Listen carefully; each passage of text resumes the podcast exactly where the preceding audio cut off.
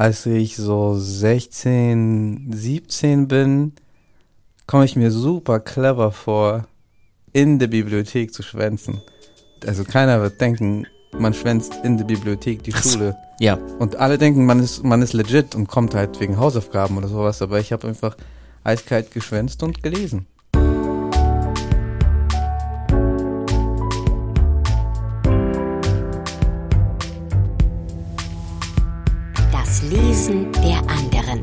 Prominente Menschen sprechen über Bücher, die sie geprägt haben. Mit Christian Möller. Hi, herzlich willkommen zu Das Lesen der anderen. Diese Episode wurde gefördert im Rahmen von Neustart Kultur der Beauftragten der Bundesregierung für Kultur und Medien durch den Deutschen Literaturfonds e.V. Vielen Dank dafür und vielen Dank natürlich auch wie immer an die freundlichen Menschen, die eine monatliche oder eine Jahresmitgliedschaft bei Steady abgeschlossen haben. Falls ihr auch Unterstützer werden möchtet, schaut euch doch mal um auf daslesenderanderen.de slash unterstützen.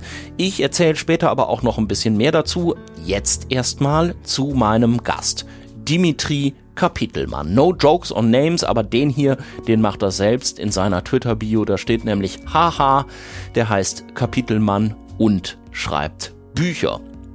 Geboren in Kiew in der Ukraine ist Dimitri mit acht Jahren mit seiner Familie nach Deutschland gekommen. Er ist dann in Leipzig aufgewachsen und da lebt er auch noch heute. Über die nicht ganz so einfache, sondern verschlungene und widersprüchliche Beziehung zu seiner Herkunft hat er im Frühjahr ein sehr, sehr lesenswertes Buch veröffentlicht, einen autobiografisch grundierten Roman, er sagt autofiktionalen Roman mit dem lakonischen Titel eine Formalie in Kiew. Das ist ein kurzes, witziges, melancholisches und sehr sprachspielerisches Buch. Ich kann es euch wirklich nur sehr empfehlen. Dimitris Vater kommt auch als wichtige Figur drin vor, wie schon in seinem ersten Buch Das Lächeln meines unsichtbaren Vaters. Außerdem macht Dimitri auch einen Podcast, der hat einen schönen langen Titel, nämlich Abenteuerliche Juden und alle anderen abenteuerlichen Leute auch. Da sprechen wir am Ende dieses Podcasts auch noch kurz drüber.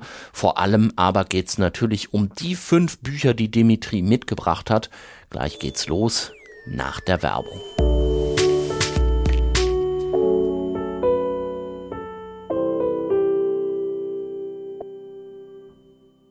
Wie ist das bei euch so mit der gesunden Ernährung? Also ich muss ganz ehrlich sagen, bei mir ist das so eine Sache. Ich nehme mir natürlich dauernd vor, da ein bisschen mehr drauf zu achten, mehr Gemüse essen und so weiter. Aber wie das dann so ist, man hat einen stressigen Alltag.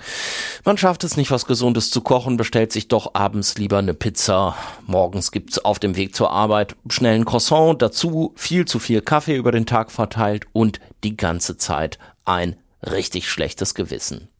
Ich habe jetzt was gefunden, das für das Gewissen ein bisschen besser ist, weil es mir nämlich die gesunde Ernährung massiv erleichtert. Das nennt sich AG1. AG steht für Athletic Greens und Athletic Greens ist mein Werbepartner in dieser Episode. Wo normale Ernährung aufhört, fängt AG1 erst an. Es besteht aus 75 Vitaminen, Mineralstoffen sowie weiteren Inhaltsstoffen aus echten Lebensmitteln und dadurch hilft AG AG1 die Nährstofflücken in deiner Ernährung zu schließen. Es ist also sozusagen eine All-in-One Nährstoffversicherung. Okay, jetzt sagt ihr, das klingt vielleicht noch ein bisschen abstrakt. Wie geht das denn überhaupt? Was macht man da genau?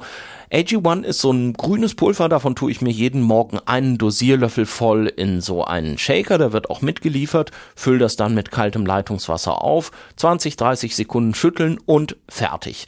Es sieht dann ehrlich gesagt ein bisschen so aus, als würde es vor allem gesund schmecken. Ich muss sagen, deswegen war ich auch kurz skeptisch, aber keine Sorge, das Zeug schmeckt jetzt nicht wie Gemüsesaft oder so, sondern so ganz leicht süßlich, finde das eigentlich ganz angenehm. Es ist jetzt ehrlich gesagt auch nichts, was ich wegen seines Geschmacks nur trinken würde, aber um den Geschmack geht's ja auch nicht in erster Linie, sondern um meine Gesundheit, mein Wohlbefinden, ein bisschen auch um mein gutes Gewissen. Und das ist bei AG1 auf jeden Fall gegeben. AG1 unterstützt durch die Zugabe von 75 Vitaminen, Mineralstoffen, einem Superfood-Komplex und so weiter wichtige Kernbereiche der Gesundheit, Regeneration, Immunsystem, Darmgesundheit und gesundes Altern. Im Moment ist der perfekte Zeitpunkt auch für euch, um AG1 mal auszuprobieren, denn es gibt gerade eine Aktion exklusiv für meine HörerInnen bei das Lesen der anderen. Auf athleticgreens.com slash lesen bekommt ihr mit eurer Erstbestellung im Abo nicht nur die Willkommensbox mit einer ziemlich schicken Keramikdose und einem Shaker, sondern außerdem kostenlos einen Jahresvorrat an Vitamin D3 und fünf praktische Travel Packs. Also probiert's doch mal aus. Schaut einfach vorbei auf athleticgreens.com slash lesen. Ich pack euch den Link aber auch nochmal in die Show Notes.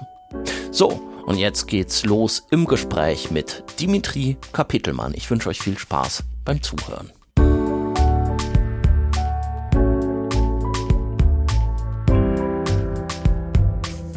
So, dann läuft das jetzt auch. Are we on air? Yes. Wollen wir hier mal äh, damit anfangen? Schön für, die, schön für die Mikrofone auch so ein bisschen mit dem, Der literarische Auftakt. mit dem Plastik zu, zu knistern und den. Wo geht denn das auf? Oh, oh, du kriegst den Glückskeks nicht Doch, auf. doch. Das ist schon ein schlechtes Omen. Meinst du, das ist schon ein schlechtes Zeichen? Okay. So, Glückskeks. Ich habe mein Glückskekszettel zerrissen aus Versehen. Ah, ja. Wer hat dir wohl das schlechte Zeichen? Ist deine auch auf Polnisch? Was ist. Ktoś myślał o tobie. Ich glaube, das heißt, dass jemand an dich denkt. Ja. Someone is thinking of you. Okay, ich habe hier, warte mal, ist das mehrsprachig? Ich habe ja jetzt hier gerade. Schön ist eigentlich alles, was man mit Liebe betrachtet. Hm. In realtà bella tutto ciò che guardi con amore. Das sind beides nicht so richtige Verweise auf unser Glück. Was, was hattest du eben nochmal? Dass jemand an mich denkt. Dass jemand an dich Das denkt. ist fast eine Drohung. Schön ist alles, was man mit Liebe betrachtet, könnte man immerhin jetzt auf Bücher beziehen. So oder so, ich entschuldige mich bei den Hörerinnen. Für folgendes Geräusch. Von dem, ich weiß immer gar nicht, ob man das macht. Macht man das? Sind die nicht eigentlich nur dazu da, dann in Wirklichkeit den, das, den Spruch zu lesen und es gar nicht zu essen? Na, aber wenn das nicht ist, wird es ja nicht wahr. Aha. Das könnte jetzt so einiges erklären. Das ist das Siegel unter dem Schicksal. Mhm. Spruch. Okay, auf jeden Fall werden uns die Leute jetzt gleich von Anfang an schon hassen, weil es ist ja, Es sei denn, sie betrachten uns mit Liebe. wenn sie gerade an uns denken. Mm, na, es gibt ja sehr viele Leute, die das, die das abgrundtief hassen, wenn ein Podcast so geschmatzt und gegessen wird. Ja. Ja. Aber es sind wahrscheinlich dieselben Leute, die glauben, dass starre Brainstorming-Sitzungen funktionieren. Meinst du? Ja, und dass Menschen sich auf Knopfdruck gemeinsam ernsthaft verkrampft zu den besten intellektuellen Lösungen beflügeln. I really much doubt it. Wie kommst du jetzt gerade auf, wie, wie, woher die Verbindung zwischen keine Essgeräusche im Podcast und Brainstorming-Leuten? Naja, dass Lockerheit tendenziell abgelehnt wird in funktionalen Kontexten. Hm, okay. Ich dachte, Brainstorming ist immer so ein, so auch so ein Lockerheitskult. Ist es? Ja, ist es nicht so, na, erstmal immer alles sagen, alles, ähm, alles aufschreiben, alles auf den Flipchart schreiben. Das kann ist immer ja, noch. Aber das ist ja eine Lüge. Ja, Es bestimmt. gibt kein einfach so sagen. Es gibt natürlich die üblichen sozialen Verteilungskämpfe und Konkurrenzen. Auf jeden Fall sage ich mal herzlich willkommen hier zum Literatur-Brainstorming Podcast Das Lesen der anderen, Dimitri Kapitelmann. Und vielen Dank, dass du uns Glück in Form eines Glückskekses mitgebracht hast. Und Viert- außerdem Vier Stück, ein Euro.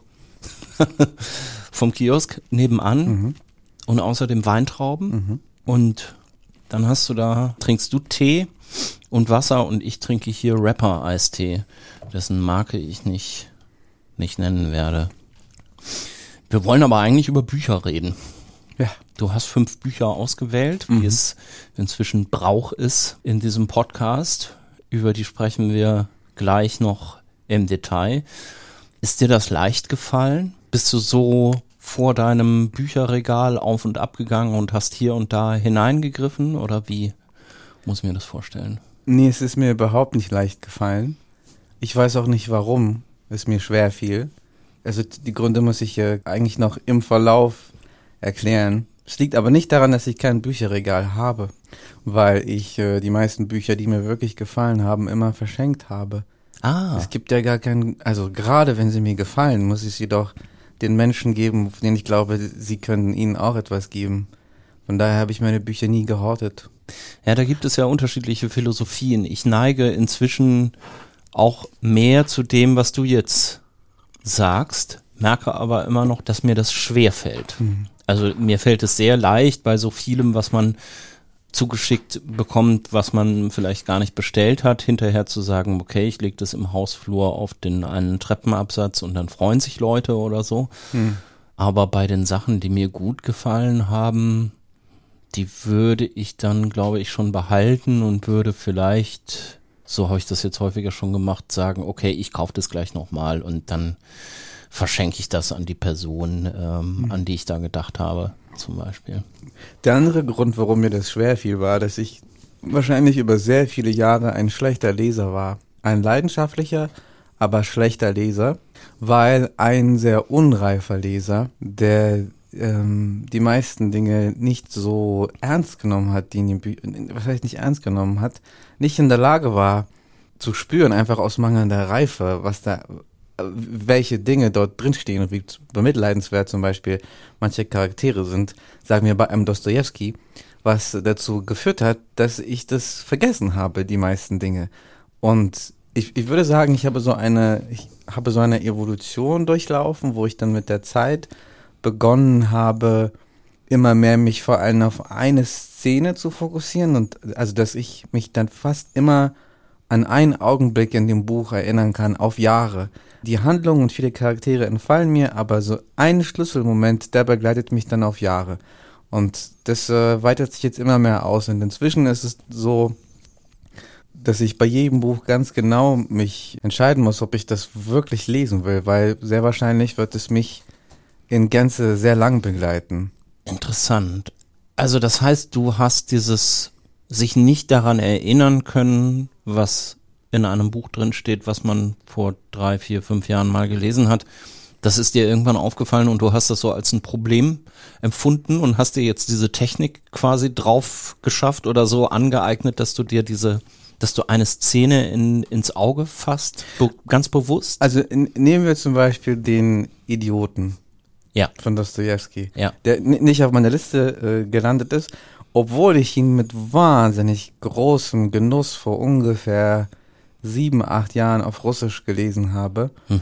Aber alles, woran ich mich erinnern kann aus diesem Buch, ist, wie der Hauptcharakter, von dem ich nicht mehr mehr weiß, wie er hieß, am Ende mit diesem Messer da liegt und diesen idiotischen Frieden sich vorgaukelt, nachdem er jemanden zerschnitten hat.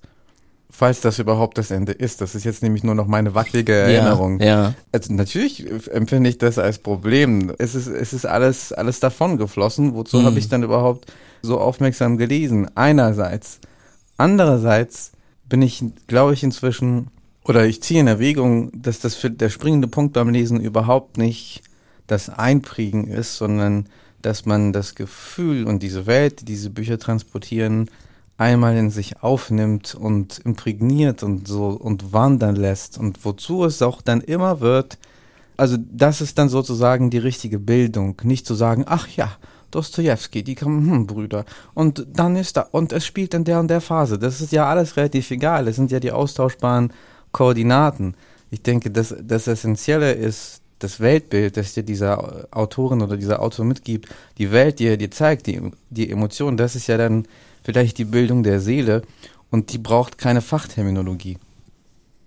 Ja, das kann schon sein. Ich habe trotzdem, also ich habe das schon als sehr einschneidend für mich selber empfunden, als mir irgendwann aufgefallen ist, Moment mal, du hast ja ein Buch, was du selber auch als eins deiner Lieblingsbücher betrachten würdest. Und das fällt einem dann ja, oder mir ging das so, das fällt einem dann ja auf, wenn man das Leuten irgendwie anpreisen möchte. Und man weiß nicht, man worum es weiß nicht mehr, worum es ging. Ja, Und man weiß, ich habe mich jetzt aber gerade, als du das so gesagt hast, gefragt, ja, weiß ich denn dann aber die Atmosphäre noch oder die Emotion, wenn ich noch nicht mal wiedergeben kann? wir können das ja als Arbeitsthese nehmen für die fünf Bücher, die ich vorstelle. Ja.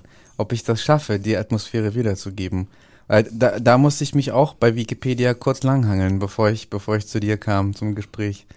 Ja. Aber bevor wir das tun, es gibt ja auch noch die Theorie, dass zum Beispiel die Menschen, die ständig äh, irgendwelche Passwörter vergessen, die eigentlich lebensfähigeren sind, weil ihr Gehirn einfach recht rational sagt, den LinkedIn-Account, den brauchen wir nicht mehr. Und die löschen einfach. Und vielleicht ist das, ist, warum sollte das mit Romanen ähnlich sein? Also wenn Hm. ich nicht gerade den Idioten brauche, um meinen Alltag zu meistern, dann kann ich den nach Stück für Stück vergessen. Ja, das ist vermutlich so. Und ich meine, wie soll das auch sonst gehen? Ich meine, du musst ja irgendwie, du willst dann ja weitere Bücher lesen und die brauchen ja auch irgendwie Platz. Und zwar nicht nur Platz im Arbeitsspeicher in Ja. dem Moment, sondern irgendwie auch, das muss sich mit anderen Sachen irgendwie verknüpfen und Right. die verändert sich dann auch alles im Gehirn oder, oder sonst wo oder in deiner Seele, wenn man es altmodischer sagen will oder Psyche. Ja, dann müssen manche dieser Verknüpfungen vielleicht auch wieder gelöscht werden. Um, um aber nochmal auf deine Frage einzugehen, ob es mir schwer fiel oder nicht, so wie ich dich verstanden, also die Bücher aussuchen, so wie ich dich verstanden habe, sollten sie ja die Lesebiografie oder generell meine Biografie ein bisschen chronologisch abdecken. Daher habe ich nicht unbedingt die Bücher genommen, die ich am besten fand, aber die, die mich zu einer gewissen Phase irgendwie am ehesten äh, begleitet und beeindruckt haben. Ja, das finde ich auch gut und das ist auch eigentlich Sinn und Zweck der ganzen Veranstaltung, weil ich von Anfang an gedacht habe, ich möchte hier nicht, dass die Leute nur kommen und ihren erlesenen Geschmack ins Schaufenster stellen. Das ist auf Ja. Dauer auch langweilig. Es kann sich ja aber dann trotzdem überschneiden. Wir fangen mal mit deinem ersten Buch an, um deine Theorie vielleicht gleich mal zu testen. Die Schachnovelle von Stefan Zweig Ja. habe ich in der Schule gelesen und hatte noch so, du hast ja eben schon gesagt, du musstest dich auch noch mal an Wikipedia entlanghangeln. Ich habe das auch noch mal kurz gemacht Mhm. und Ich habe es vor 23 Jahren gelesen, mit, Ja. mit 12. bei mir ist das dann vermutlich noch länger her und ich habe mich auch noch so an die, also was ich auf jeden Fall noch wusste, es wird Schach gespielt auf einem Schiff. Da bin ich fast ein bisschen stolz, dass ich mir wenigstens das ohne Wikipedia. Das wusste ich, zum, das, hatte. das mit dem Schiff habe ich komplett vergessen. Ach, Ich, interessant. ich, ka- ich habe mich erinnert, dass da ein Mann von den Nazis in Einzelhaft gehalten wird und um nicht verrückt zu werden, in seinem Kopf die ganze Zeit Schach spielt. Ja. Und das ist einer von den, ich glaube, es gibt so drei Figuren, die im Zentrum stehen, ne? Hilf mir mal gerade. Es gibt, Ich kann dir helfen, aber ab hier ist es Wikipedia-Wissen. ja, aber macht ja nichts. Also es gibt diesen, diesen Weltmeister im Schach auf dem Schiff, der ähm, super pragmatisches äh, Verhältnis zum Spiel hat und fast ein bisschen zweckbäuerlich spielt und auch gegen, gegen jeden, solange man ihm Geld dafür gibt. Äh, dann gibt es den Dr. B. Das ist derjenige, der gefangen gehalten wurde von zuvor, glaube ich, Vermögensverwalter für den österreichischen, die Reichen und Schönen und Adligen. Genau, und jetzt, jetzt von den Nazis weggesperrt. Der hunderte Partien in seinem Kopf, also erst auswendig lernt und dann neue, neue Partien gegen sich selbst spielt und dafür ein anderes, also ein Ich schwarz und ein Ich weiß entwickeln muss, was äh, natürlich zur Schizophrenie nur führen kann in Einzelhaft. ja. Und die dritte Figur trotz Wikipedia-Nutzung vergessen. Ja. Habe ich jetzt auch schon wieder vergessen. Aber- das ist ja auch eher so ein, so ein, so ein, so ein Beobachter, so, ein, so, ein, so eine Erzählerfigur, die als Charakter gar nicht so eine Rolle spielt, die, oder? Die, die, nimmt, die notiert, glaube ich, eher. Ja. Und äh, aber äh, in, interessant in meinem Fall ist eigentlich eher, wie ich in dieses Buch komme. Also ich bin zu diesem Zeitpunkt drei Jahre in Deutschland mit meinen Eltern Mhm. und anderthalb davon im Leipziger Plappenbau, Ja. Mitte der 90er in Grünau. Äh, wir wohnen im achten Stock und ab und zu gehe ich die deutsche Rentnerin im zweiten Stock namens Gisela Wirth besuchen. Einfach so. Erst erzähle ich ihr, was, was für schöne Tore ich so geschossen habe beim Spielen. Und eines Tages öffnet sie so ihren etwas gammeligen Bücherschrank und animiert mich zum Lesen. Und gibt mir immer wieder Bücher mit. Also animiert mich generell zum Frühintellektualismus, schreibt mir, schreibt mir äh, alle möglichen wichtigen Dokus bei Phoenix auf und im ARD und CDF und sorgt sich um meine geistige Bildung. Und tatsächlich äh, fallen die Bücher, also gefallen mir tatsächlich sehr. Und gerade bei Zweig, ich glaube, die erste Geschichte, die ich gelesen habe, war die Bekanntschaft mit einem fremden Handwerk, wo der Erzähler im Café sitzt und einem Taschendieb zusieht bei, bei der Arbeit und eine gewisse Achtung für seine Fertigkeit entwickelt. Und die Schachnovelle war dann der erste richtige Tiefenrausch. Da habe ich dann auch in der Platte auf dem Balkon beschlossen, dass ich ein Rotweinchen trinke zum Lesen. Aha. ich bin da jetzt ein Kulturmensch. Also ich erinnere mich an die Atmosphäre, an den Tiefenrausch, wie dieser Mann dort, um den Wahnsinn zu entgehen, Schach spielt. Also in gewisser Weise begeistert mich das auch, weil es einfach in die, die menschliche Existenz in so grellen Farben aufleuchtet. Und ich spüre aber nicht den Schmerz dieser Schizophrenie, ich spüre nicht den Schmerz dieser Charaktere. Und ich spüre natürlich auch nicht die riesige historische Katastrophe, in der das alles stattfindet, sondern ich bin nur berauscht davon, dass ich raffe, wie gut dieses Buch ist und wie mich das erreicht und dass ich ein Rotweinchen trinke und jetzt quasi Kultur kann. Die Frau, die dir das gegeben hat, Gisela, mhm. wird? Wird, ja. Das muss ja ein toller Mensch gewesen sein, weil die hätte ja auch sagen können, naja, der Junge von diesen Leuten, die da aus Kiew gekommen sind. Mhm. Also da ist ja die Reaktion bei vielen vermutlich eher, was soll daraus schon werden? Und da ja, hat sie sich nicht eingereiht. Gisela war ganz anders. Gisela war sich, hat verstanden, dass wir jüdische Einwanderer sein müssen und hat unsere neue Existenz im, im Leipziger Plattenbau sehr historisch reflektiert und ich glaube auch eine gewisse Verantwortung für sich daraus abgeleitet. Also sie war sowieso ein sehr politischer Mensch. Sie hat mich auch dazu angestiftet, nicht angestiftet, sie, sie hat mir die Notwendigkeit gezeigt, zur ersten Demonstration zu gehen gegen den Irakkrieg beispielsweise. Und sie hat mich, hat mir immer wieder gesagt, das ist ihr goldener Satz, die Schweinereien werden nicht aufhören, man muss sich wehren. Und sie hat dann auch sehr Wert darauf gelegt, dass ich lese. Also es war eher Teil des, größ des größeren Bildes, das sie mir zeigen wollte. Es ging jetzt nicht darum, mich, mich, äh, mich kleinen Ausländer zu alphabetisieren. okay, also das heißt, wenn ich das jetzt richtig verstehe, was du gerade gesagt hast, hat sie vielleicht eher, ich meine, das ist ja so ein einerseits ein Klischee, andererseits vielleicht eine Sache, die stimmt, wenn du sagst, sie hat gemerkt, dass ihr eine jüdische Familie seid. Mhm.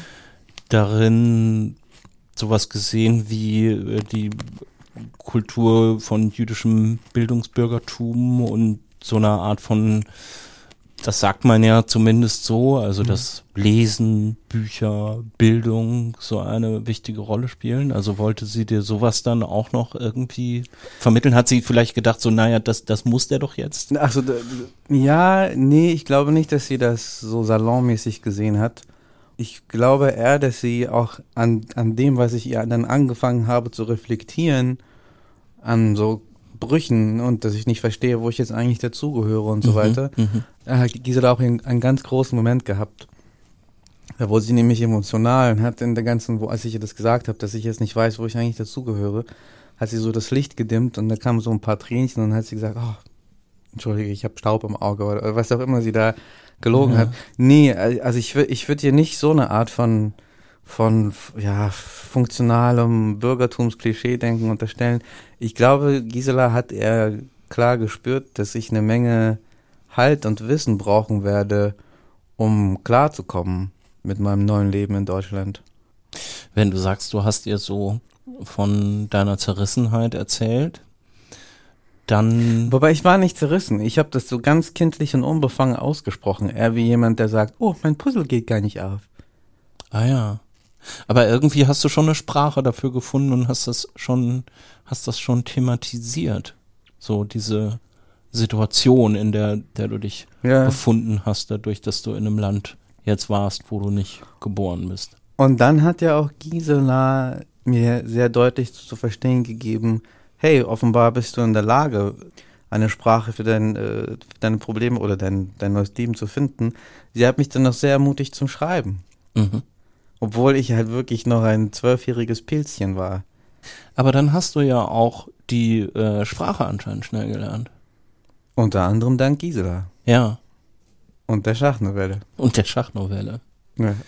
Mir ist übrigens jetzt eingefallen, dass auch Wikipedia-Wissen, nochmal ganz kurz, um es zu ergänzen, die dritte Figur war nicht, wie ich eben gesagt habe, einfach so ein Erzähler, sondern war ein Mann namens McConnor, der irgendwie eher so ein Unternehmertyp war und gedacht hat, er muss jetzt auch noch gegen den Schachweltmeister gewinnen. Ja, ja, er hat komplett vergessen.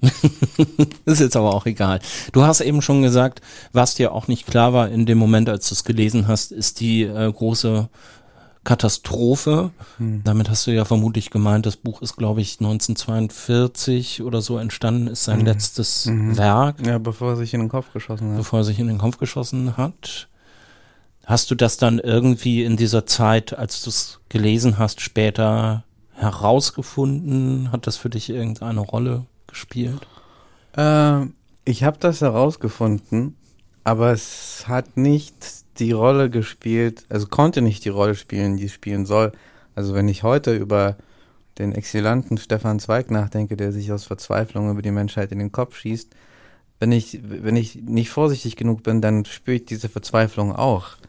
Und mit zwölf ist das aber alles ein großer Rausch, diese in der Lage zu sein, an diesen Erzählungen teilhaben zu können, sie verstehen zu können also ich sehe das Blut, aber ich habe noch kein Konzept vom Blut. Mhm. Dieser Rausch, wenn man von dem dann nicht der Gisela erzählt, mhm. weil man muss ja hinterher reden über diese Lektüre, mhm. Erlebnisse und Erfahrungen, die man da gemacht hat. Wem erzählt man es dann oder beziehungsweise also wem hat der zwölfjährige Dimitri das dann erzählt. Nö, ich habe das schon Gisela erzählt. Ja. Ja, wir haben uns dann über die Bücher ja, unterhalten. Ja, äh, genau. Aber hast du sonst auch noch wem weiter erzählt? Also hast du das in die Familie hineingetragen? Das hat, Geschwister? Das hat niemanden interessiert, was ansonsten, nee. was ich über Stefan Zweig denke. Meine Eltern haben sowieso eine interessante Philosophie mir vorgemacht über das Lesen. Sie haben nämlich gesagt, dass ich ein Dummkopf werde, wenn ich nicht lese. Aber weder haben sie mich mit Büchern versorgt, noch haben sie selbst viel gelesen. Dein Vater war Mathematiker, ne? Oder? Ja, aber ja. Er, war schon auch ein fleißiger Leser früher. Sagt er zumindest. Aber bei euch in der Platte gab es ein Bücherregal oder nicht? Ja, also das klingt jetzt banal, aber eine Sache am, am Emigrieren ist, dass äh, man tendenziell nicht seine Bücher mitnimmt, ja. weil die sehr schwer sind. Ja. Und manche nehmen sie auch nicht mit, weil es in der alten Sprache ist und weil das wehtut, die alte Sprache so mitzunehmen. Ja. Ich hätte jetzt eher gedacht, es gibt einem einen Halt, die alte Sprache noch so mitzunehmen. Also, das ist tatsächlich eine Frage, auf die ich noch keine richtige Antwort habe, weil ich kann weder sagen, dass meine Familie richtige Akademiker waren, aber bildungsfern waren sie auch überhaupt nicht. Hm. Zum Beispiel diese, diese Sache mit, wenn du nicht, du liest ja nicht, du bist ein Dummbeutel. Ähm, das ist ja das Schön, das zu sagen, aber dann dem Kind keine Bücher zu geben. Ja. Äh, ja. Aber wie war denn das? Also haben deine Eltern sich dann auch da reingestürzt, sofort Deutsch zu lernen mhm. und die alte Sprache abzulegen? Nee. Die haben sich vor allem erstmal ins ökonomische Restrukturieren und Überleben gestürzt. Und zwar für, ich würde sagen, solide 20 Jahre. Die Sache ist, ich bin also allein mit diesen Büchern. Vielleicht kann mit Gisela drüber sprechen, aber Danny Carolat will lieber Buden bauen und Verstecken spielen. Der hat keinen Bock, über Zweig zu reden. Ja. In der Schule ist es eh noch nicht richtig Phase. Ist ja auch eher uncool, oder? Über Bücher zu reden. Also so war das bei mir. Wir sind noch nicht mal bei uncool. Es, okay. ist, es ist ja so, du hast was gelesen? Also es ist, es gibt noch keine Meinung also ja. dazu. Aber es ist im Prinzip für mich ein guter Startpunkt zu geistiger Autonomie, eben weil ich mich ja allein mit diesen Büchern auseinandersetze. Klar, Gisela selektiert vor und so, aber alles in allem stelle ich mir diese Welten rein und gucke dann, was passiert, ohne, ohne das groß mit jemandem zu diskutieren.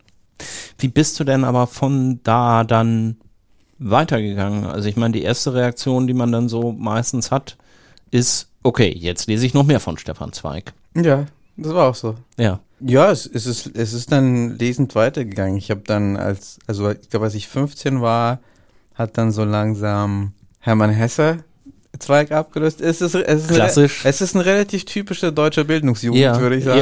ja, ja.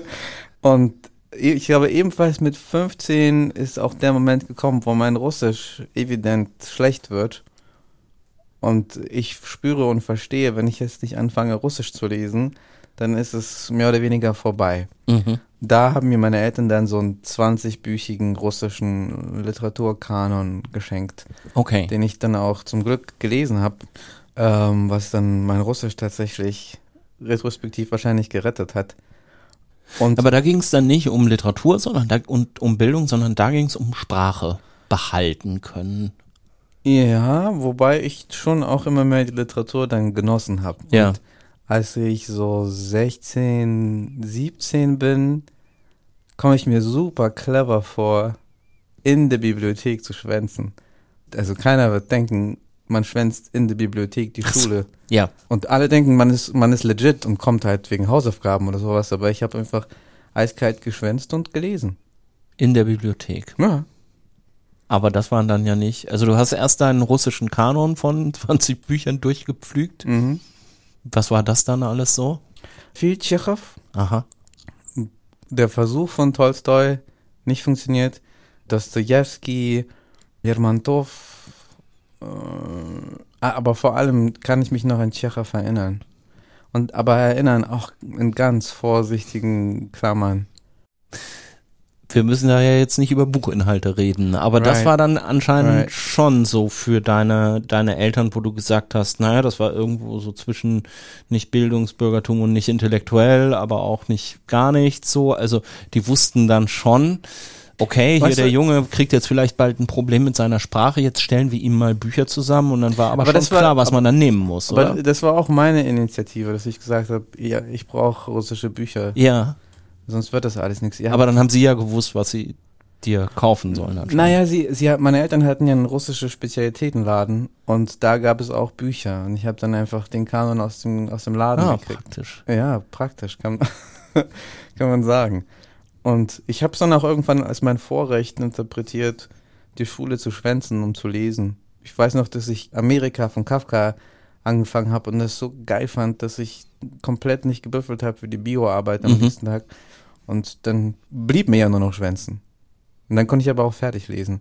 Und dann bin ich um halb sieben aufgestanden, mit meinen Eltern keinen Verdacht schöpfen, in die 15 bis nach Paunsdorf gestiegen und ein paar Mal hin und her gefahren und gelesen durch die ganze Stadt. Und schlechte Bionote eingesackt dann hinterher. Nee, ich habe dann gespickt, war okay. Okay. Also ich habe intelligent gespickt, ich habe quasi nur die Hälfte, niemand hat mir eine Eins zugetraut. Aber wenn ich so die Hälfte spicke und eine solide Drei schreibe, kommt man damit durch. Ja, ich, was soll ich sagen? Ich war ein ziemlich gewiefter junger Mann. In der Bibliothek, Schwänzen, Ja. super Tricks. In diesem russischen Spezialitätenladen deiner Ja. Eltern gab es auch Bücher. Ja. Also das ist ja schon so, dass man das dann auch als Bestandteil von so einer Sehnsucht nach der Heimat, wenn das das richtige Wort ist, die man verlassen musste, neben der bestimmten Blini-Fertigmarke dann Mhm. auch irgendwie Bücher stehen hat. Klar, es ist auf jeden Fall eine Sehnsucht, aber, aber Sehnsucht ist immer beim Lesen dabei. Ich würde die These aufstellen, dass ein Mensch ohne, ein nicht sehnsüchtiger Mensch nicht liest. Mhm. Warum? Hm, was soll er denn sonst suchen in dem Buch? Also wir reden jetzt nicht von Sachbüchern, aber offenbar will man irgendwo hin und etwas kennenlernen und irgendwas hören und irgendwas spüren. Also es ist ja nicht nur Neugierde und es ist auch nicht nur Wissensdurst. Und die Bücher, die uns wirklich gefallen, die läuten ja auch so ein Glöckchen, dass man sich plötzlich sehr lebendig fühlt. Läuten wir das nächste Glöckchen. Bitte darum. Nämlich, was haben wir hier als nächstes stehen? Aller Welt Freund von Jurek Becker. Und da sind wir dann jetzt schon so ein bisschen, hast du mir vorab geschrieben, In meinen 20ern. weiter in deinen Zwanzigern. Mhm. Jurek Becker Phase, hast du mir auch geschrieben. Jurek Becker Phase, der Boxer, seine Kurzgeschichten, Amanda Herzlos, Bronsteins Kinder. Ich habe, glaube ich, Jakob der Lügner Ja, das auch. auf jeden Fall gelesen. Aber das war, das war noch von Gisela mit 13. Ja, ja, das ist auch so. Ich glaube, das habe ich auch in der Schule gelesen. Mm, Und Amanda Herzlos irgendwann dann später. Da musste ich allerdings tatsächlich eben auch nochmal Wikipedia nachgucken und aller Welt Freund kannte ich gar nicht. Was ist das für ein Buch? Was ist das für ein Buch? Da ist dieser junge Mann, der im ersten Kapitel die Sache unternimmt. Und die Sache beschreibt einen Selbstmordversuch. Oh. Er dreht die Gasleitung auf. Ah, seine Vermieterin ist zum Flughafen gefahren. Deswegen kann er das machen. Die Sache ist aber, es, ist, äh, es herrscht sehr starker Nebel an dem Tag und die Vermieterin kommt zurück. Und er stellt sich davon abgesehen auch recht ungeschickt bei seinem Selbstmordversuch an und bricht sich nur den Arm. und ab dem Punkt besteht das Buch eigentlich nur daran, dass er sich vor der ganzen, vor seiner gesamten Umwelt rechtfertigen muss für das, was er, was er da getan hat. Das ist ganz schön, wenn du das so nacherzählst, ganz schön plotlastig, zumindest so am Anfang, ne? Mm, naja, ich weiß nicht, ob es auch so plotlastig geschrieben ist. Und es ist vor allem gar nicht so düster, wie es, wie es klingen mag, sondern es hat eigentlich der Sport, also dieser junge Mann ist Journalist. Ich, in meinem Hinterkopf ist auch schon, dass ich das studieren will. Ja.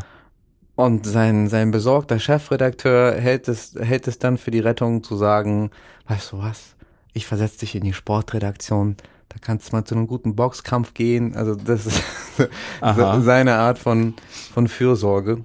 Und es gibt aber also zwei Dinge an diesem Buch, die herausstechen, für mich damals und heute. Es gibt so diese Passage, wo der Mann, wo dieser junge Mann am Journalismusberuf verzweifelt und sagt, was soll das? Eigentlich könnte man jeden Tag auf Seite 1 schreiben, hört auf, ihr Wahnsinnigen. und die Stelle, die Stelle fand ich wahnsinnig eindrücklich und sie geht mir oft durch den Kopf, wenn ich, wenn ich jetzt die Zeitung aufmache. Das ist das eine. Und das zweite, und das schließt jetzt wiederum, also die, diese, diese Atmosphäre einer, einer, wenn du, wenn du so willst, vitalen, jungen Verzweiflung, die gefällt mir und die gefällt mir, weil es auch ein sehr flapsiger Ton, sehr humorvoller Ton Ja. im Verlauf des Buchs. Und es löst bei mir jetzt nicht irgendwie Traurigkeit und Bedrücktheit aus, vor allem dieses Buch, sondern eher so eine Art von Leichtigkeit. Mhm. Also selbst die Verzweiflung und der Selbstmordversuch kann einem eigentlich nichts.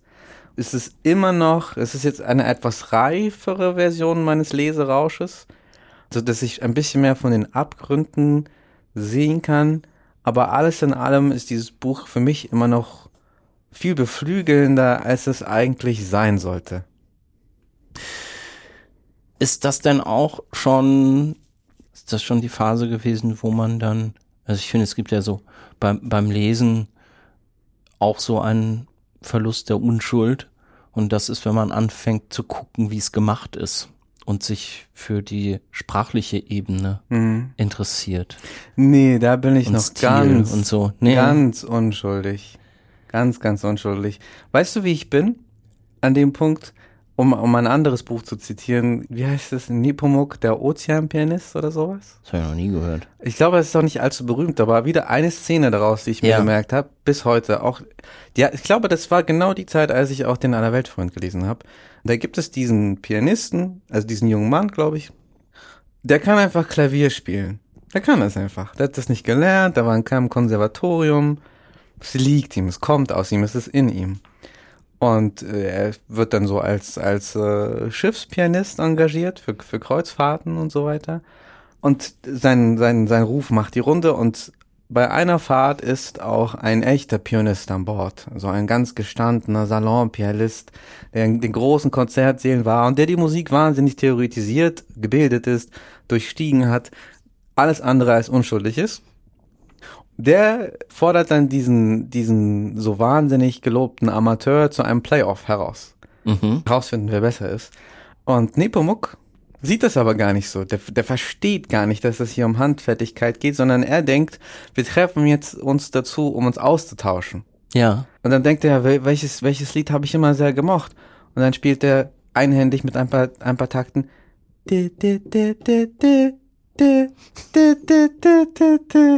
So, und, und dem äh, Virtuosen schläft natürlich das Gesicht ein, weil er wollte Opfer und äh, er wollte Gegner und kein Opfer. und gleichzeitig ist er aber auch so demaskiert, weil er wiederum gar nicht auf die Idee kam, wir treffen uns, um Musik zu teilen. Und sei es eben eine ganz einfache kindliche, die vielleicht genauso viel Freude oder sogar mehr evoziert als die, weiß auch immer, Sonate von welchem Beethoven auch immer. Und ich bin zu dem Zeitpunkt auf jeden Fall noch auf der Seite von Nepomuk, der das überhaupt nicht auseinanderschraubt oder es zeitgeschichtlich erstickt mit, das ist ein Buch über die Mauerbauphase, so und so und nur darüber. Äh, gar nicht. Ich, ich lese das und mit großer, dümmlicher, aber schöner Unschuld nehme ich dieses Buch mit. Würdest du gerne manchmal wieder so lesen können? Nee, ich, ich würde nicht gern wieder so lesen können. Das unschuldige Lesen ist wirklich zu Genüge gestählt. Ich habe, ich würde sagen, ich habe nichts verpasst und ich genieße auch mein neues Lesen sehr, weil das verenge ich auch nicht auf, auf vor allem technisches. Also wenn ich merke, es ist technisch schlecht, dann lege ich es weg. Ansonsten wird das halt relativ schnell egal bei den wirklich guten Büchern. Jurek Becker mit Anfang 20. Was war denn das mit diesem, mit diesem Schriftsteller, dass du da in so eine Phase reingekommen bist? Was es an Jurek Becker selbst war? Ja. Ich hätte dir das damals nicht sagen können. Das war, hat bei mir Vertrauen geschöpft. Ich habe ein Buch gelesen und dann, äh, dann mochte ich das und ich mochte mich dann auch damit äh, identifizieren. Also habe ich noch mehr von ihm gelesen. Aber ich hätte dir in 100 Jahren nicht sagen können, woran es jetzt genau liegt bei ihm. Außer das Gefühl, das ich bei allen Büchern hatte. Also wie eingangs gesagt, das, das der, der eigentlichen Handlung unterliegende Gefühl, das Weltbild, das dieser Mann mir mitgeben will, das hat immer zu mir gesprochen. Und an das erinnere ich mich auch noch, auf eine ganz diffuse Weise zwar, aber. Und was würdest du sagen, was war dieses Weltbild? Was hat das ausgemacht? Hinter einer bissigen Fassade, einer satirischen Fassade, eine ganz große, ehrliche Verletzlichkeit. Eine ganz humanistische Verletzlichkeit. Ich habe. Weil die Bücher sind schon schroff. Auf die eine oder andere Art. Die sind schroff, aber die sind zu keinem Zeitpunkt lieblos. Und die sind auch zu keinem Zeitpunkt grundlos schroff. Also sie spiegeln nur die Schroffheit, die es eben gibt. Also jemand, der sich hinter so einer Schroffheit vielleicht auch so ein bisschen verschanzt. Ja, wobei ich kann mich auch schon an, an Momente erinnern, wo er weit da rauskommt. Es, es, es gibt diese wahnsinnig krasse Kurzgeschichte von, von Jurek Becker, wo ähm, zwei Kinder aus dem KZ entkommen, um ein paar Sachen aus ihrer alten Wohnung zu holen und dann aber auch wieder zurück ins KZ klettern. Zurück zu ihrer Familie. Und ja. es, es gibt so eine Stelle, als sie zurückklettern wollen, sieht sie ein deutscher Soldat, also oder ein KZ-Wache, der es halbwegs gut mit ihnen meint. Ja. Und das halbwegs gut mit ihnen meint ist, dass er sie so bei sich versteckt, als an eine andere Wachmannschaft vorbeifährt, die sie dann dafür gleich tot töten würden für den Fluchtversuch.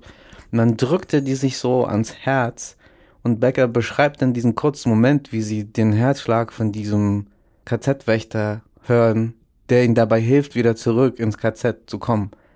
Also, und das ist auch so eine Szene, die, die habe ich einmal gelesen und die geht nicht mehr weg.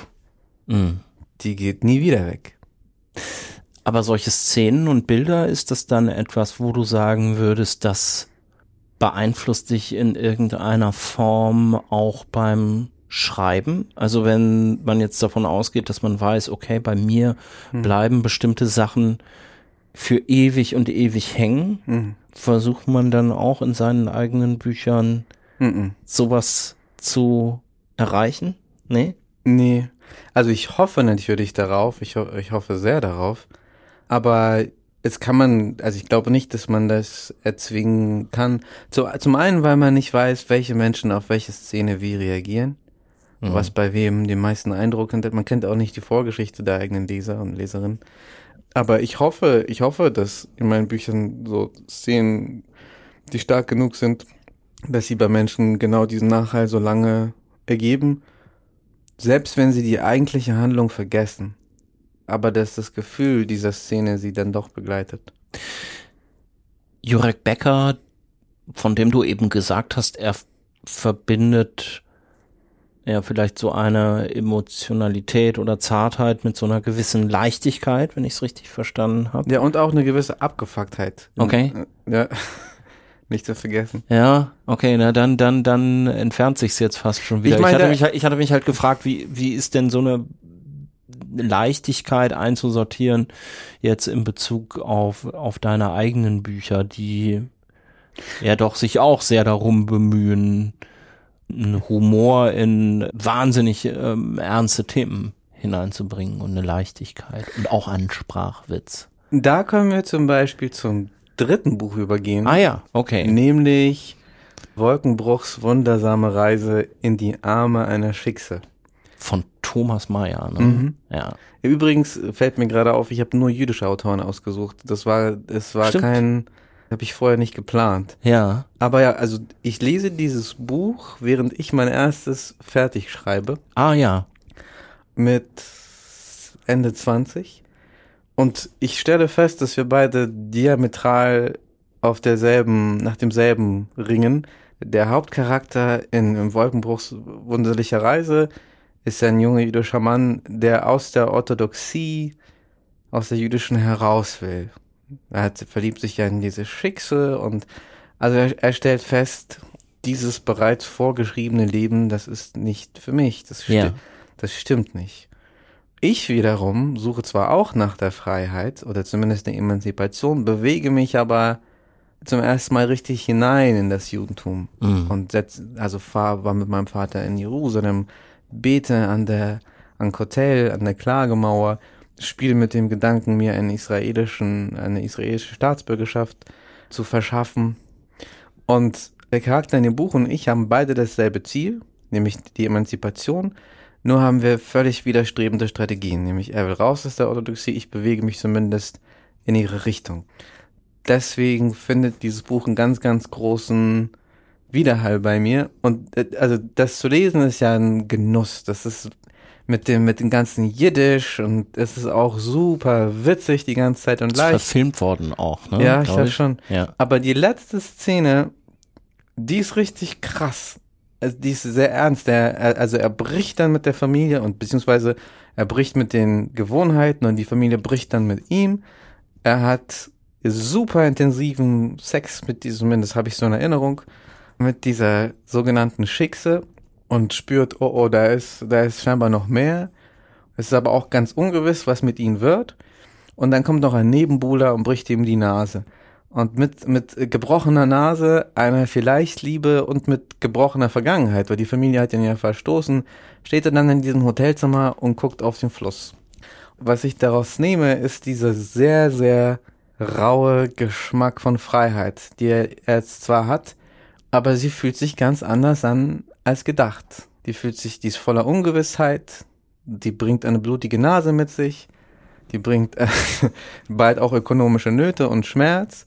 Und doch äh, war es ja seine einzige Option, weil er festgestellt hat, dass dieses Modell, was die Bräuche und die Gemeinde für mich vorgesehen haben, das ist nichts, das funktioniert nicht. Für mich, das bin ich nicht. Jetzt hast du gesagt, du hast das gelesen, während du dein erstes Buch fertig geschrieben hast. Mhm. Das unsichtbare Lächeln. Lächeln Mein- meines unsichtbaren Das- Vaters.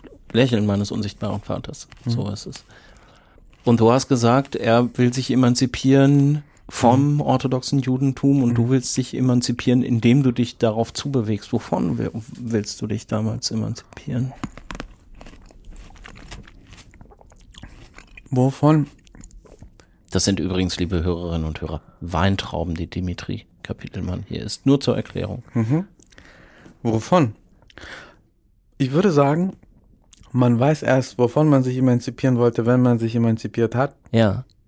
Von daher, ich will mich von dem inneren Gericht im Buch emanzipieren, dass das sagt, wer bist du überhaupt? Du bist ein Falschjude. Der Charakter im Buch will sich emanzipieren von, im Prinzip von allem, was nicht zu ihm gehört. Und er stellt fest, dass das fast alles ist, was ihm bisher umgab. Weil die Gemeinde einfach wahnsinnig strikte, seine Gemeinde wahnsinnig strikte Vorgaben dafür gibt, wer er zu sein hat. Seine Mama sagt, wann er, muss seine Mama fragen, ob er einkaufen gehen darf und, und all diese Dinge. Also das ist äh, in einerseits eine banalere Emanzipation als bei mir, der quasi feststellen will, in welchem Identitätskarton sitze ich eigentlich und wie komme ich da raus, falls ich raus will. So ist es bei ihm im Prinzip das Überwinden völliger Unfreiheit.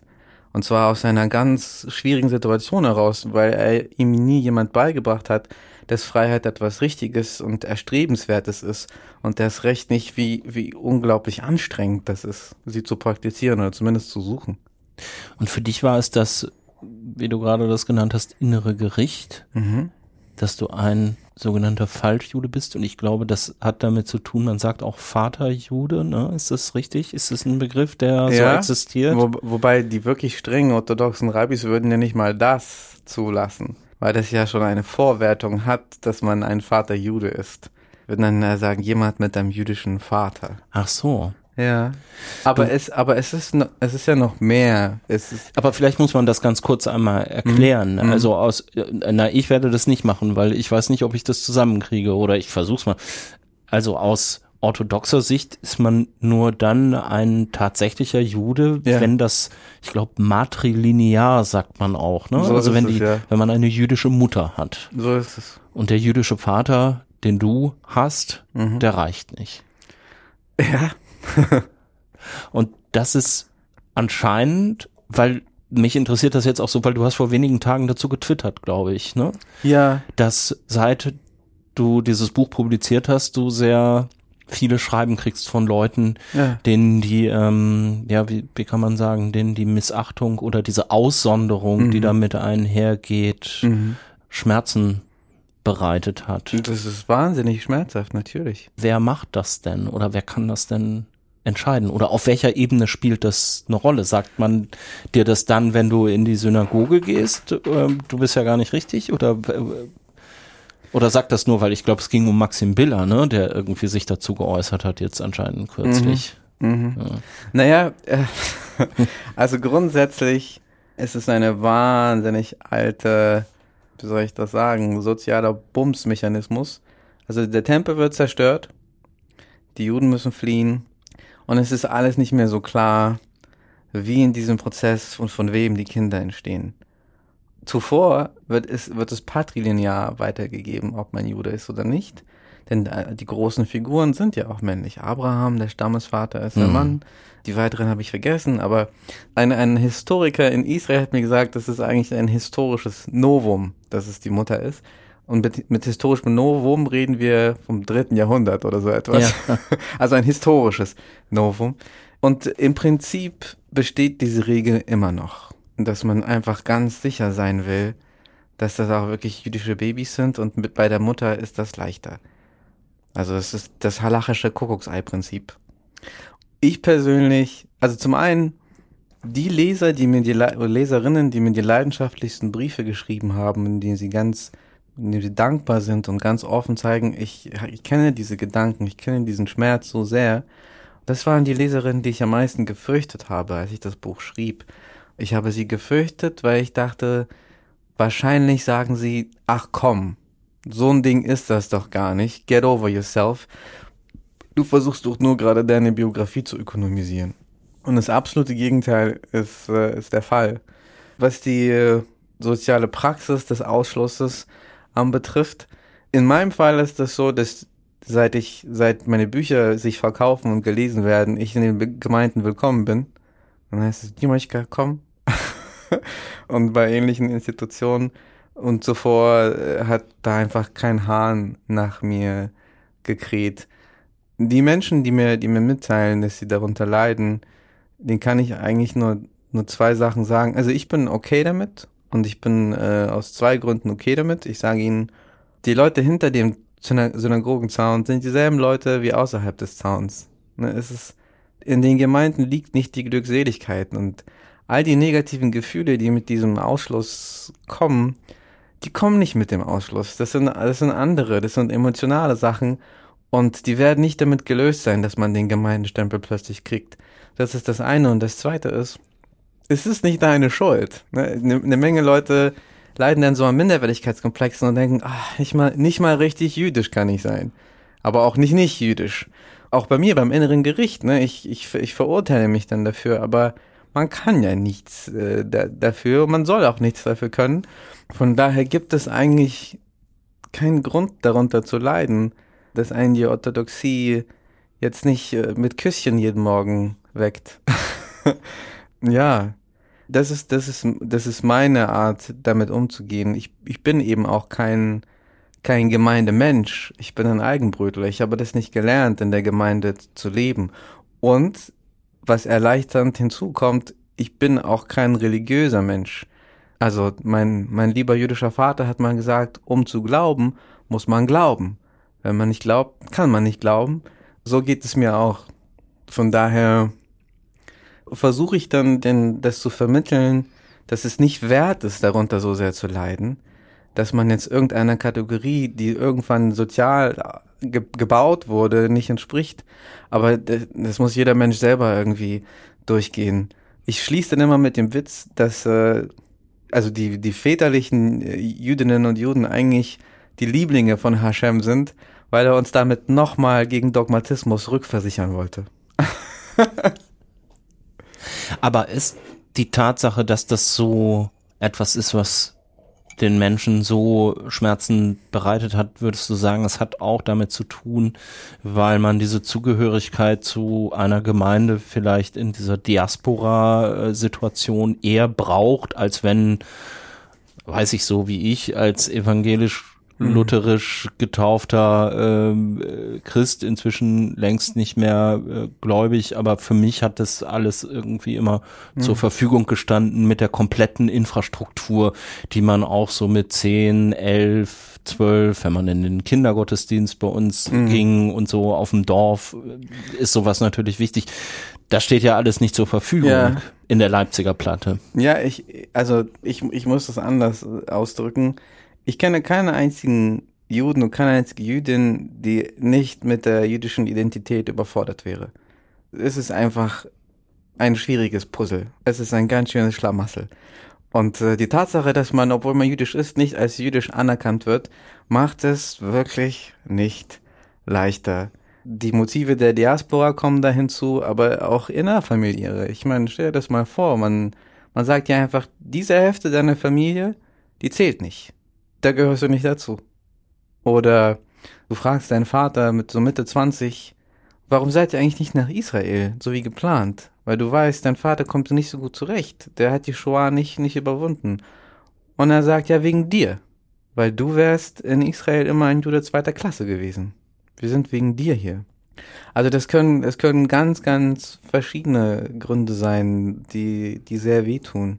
Und die Option, der Ausweg, den die Gemeinden an, oder die, die, das Rabbinat einem anbietet, ist zu, zu, konvertieren. Aber das macht das, also das ist für, für sehr viele Menschen völlig indiskutabel. Warum soll man denn zu etwas konvertieren, was man schon ist? Mhm. Und hier ist aber die perfekte Brücke zu dem vierten Buch, Der König der Schnorrer von Israel Zangwell. Darüber reden wir gleich. Mhm. Jetzt kommt eine kurze Unterbrechung und dann machen wir gleich weiter mit dem Das Lesen der anderen Fragebogen und dann reden wir über dein viertes Buch. Got it.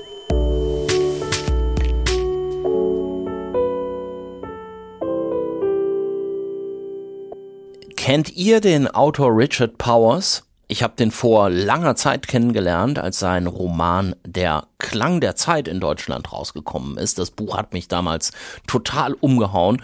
Und seitdem hat Richard Powers viele Bücher geschrieben, von denen ich ziemlich viele gelesen habe, die auch alle von der Kritik ziemlich hoch gelobt wurden. Ich finde zu Recht, alle erschienen im Verlag S. Fischer. Das ist mein Werbepartner in dieser Episode und das ist auch der Verlag von Richard Powers neuestem Roman, der schon nominiert ist für den National Book Award. Erstaunen, so heißt dieses Buch. Und es geht um die Frage, wie kann eine Familie in einer unberechenbaren Welt überleben ohne zu zerbrechen. Genauer gesagt, es geht um einen Vater und um einen Sohn. Der hochbegabte Robbie mit Asperger-Zügen. Der kann den Tod seiner Mutter nicht verwinden. In der Schule fühlt er sich unverstanden und jetzt will er die Mission seiner Mutter vollenden. Er malt nämlich Plakate, demonstriert auf den Stufen des Kapitols, um die Natur zu retten. Und der verzweifelte Vater, auch noch ein recht junger Mann, der will Robbie alles an Liebe geben, was er hat. Als Astrobiologe sind ihm die Sterne nahe und auf gemeinsamen Wanderungen entdecken die beiden, dass die Wunder vor ihren Füßen liegen und sie einander brauchen. Aber was passiert, wenn die Welt schneller endet, als unsere Zukunft beginnt. Mit unvergesslichen Bildern taucht der Roman von Richard Powers tief in das Innenleben ein von Vater und Sohn und erzählt von den Rätseln, die jede Familie bewegen. Richard Powers Erstaunen. Einen Link zum Buch beim Verlag S. Fischer packe ich euch in die Shownotes auf das Lesen der anderen.de.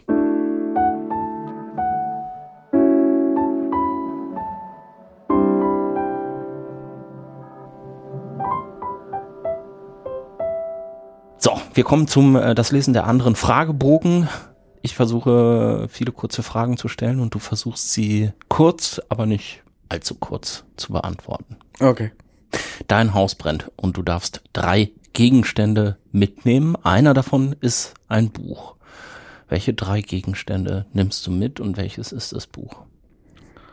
Also ich nehme das Buch mit, was ich gerade lese. Es sei denn, es ist schlecht, dann nehme ich das Buch mit, was ich als nächstes lesen wollte. Bei den anderen zweien, je nachdem, wie gut meine Bar gerade bestückt ist, den besten Schnaps und vielleicht noch einen warmen Mantel. Was wäre denn so im Idealfall der beste Schnaps? Das finde ich interessant. Das kommt drauf an, wie lange ich obdachlos bleiben werde. Wenn es eine kurze Obdachlosigkeit ist, dann einen guten Wodka. Wenn es eher so ein strukturelles Obdachlosigkeitsding ist, dann Whisky. Wenn du eine Romanfigur wärst, welche wärest du oder welche würdest du gerne sein und warum? Äh, ich wäre gern einer von diesen undurchsichtig, ambivalenten, unzuverlässig erzählenden und doch herzensguten Side-Characters. Wie zum Beispiel? Weiß ich nicht. Dazu fehlt mir leider gerade der, der passende Charakter. Aber ich, ich, äh, ich liebe ambige Figuren, die sowohl Abgründe andeuten als auch sehr, sehr humane Züge an sich haben. Und wo man als Leser nicht so weiß, ob der einen jetzt gerade anlügt. Yes. Wenn du mit einem Schriftsteller, einer Schriftstellerin vergangener Jahrhunderte sprechen könntest, mit wem und worüber? Ich würde gern Dostoevsky treffen in Dresden, nachdem er seine ganze Kohle verzockt hat. Und einfach gucken, wie er so, wie er so drauf ist. Ganz, ganz in der Spielerdepression. Und leist ihm was? Oder gibt's, schenkst du ihm was? Nee, ich, ich würde ihm einfach sagen, ja, schade, hättest du auch gewinnen können. Hast du einen bevorzugten Leseort? Nö, Nee, nö, überall. ja. Also immer ein Buch in der Tasche. Äh, jetzt wieder, ja. Wieso wieder? Naja, ich war jetzt wegen Corona nicht so viel unterwegs und hab, hab, mich, hab mich quasi zu Hause satt gelesen. Aber jetzt, da das Leben wieder ein bisschen freier wird. Heute habe ich mich so richtig durchgerungen und habe ein 500 Seiten Buch mitgenommen Nämlich? auf dem Weg. Äh, ein Sachbuch, na, ein Sach-Unsachbuch von Laurie Gottlieb, auch eine jüdische Autorin, mit äh, darüber solltest du vielleicht mit jemandem sprechen. Eine Psychotherapeutin, die sich in Psychotherapie begibt. Klingt schlicht, ist aber uff, uff. Hast du schon mal an einem besonders unbequemen Ort oder in einer besonders unbequemen Haltung gelesen, aber trotzdem nicht aufgehört, weil das Buch so spannend war? Ja. Erst vor kurzem Harlem Shuffle von Colson Whitehead am vollgepackten Hermannplatz. Ach, Ja. Und auch mega heiß. Also ich habe literally auf das Buch geschwitzt. Ja, aber war, war egal. Also weil dieses Buch, das kann ich nur sehr empfehlen, Harlem Staffel. Das ist wirklich wie so ein Actionfilm, halt nur mit Literaturqualität. Das ist irre spannend. Oh, die Liste wird immer länger hier. Das ist das Furchtbare an diesem Podcast. Ich mag Colson Whitehead auch so furchtbar gerne. Ja. Ey, also Unique Selling Point, das ist nicht, äh, das ist wie ein Film. Das ist tatsächlich wie ein extrem guter, kluger Actionfilm. Okay. Das kriegst du nicht so oft als Leser. Das, das hole ich mir jetzt wahrscheinlich. Wie ist, wie ist dein, wie ist dein Bücherregal sortiert? Okay. Ich muss etwas ausholen. Ich musste meine Wohnung einrichten, äh, meine erste eigene Wohnung seit über zehn Jahren. Und ich habe gefailt beim Schränke kaufen bei Ikea. Ich wollte drei Küchenschränke mit drei grünen Türen. Ich habe sechs Küchenschränke ohne Türen bekommen. Was ich aber auch erst festgestellt habe, nachdem ich alle sechs Schränke montiert hatte.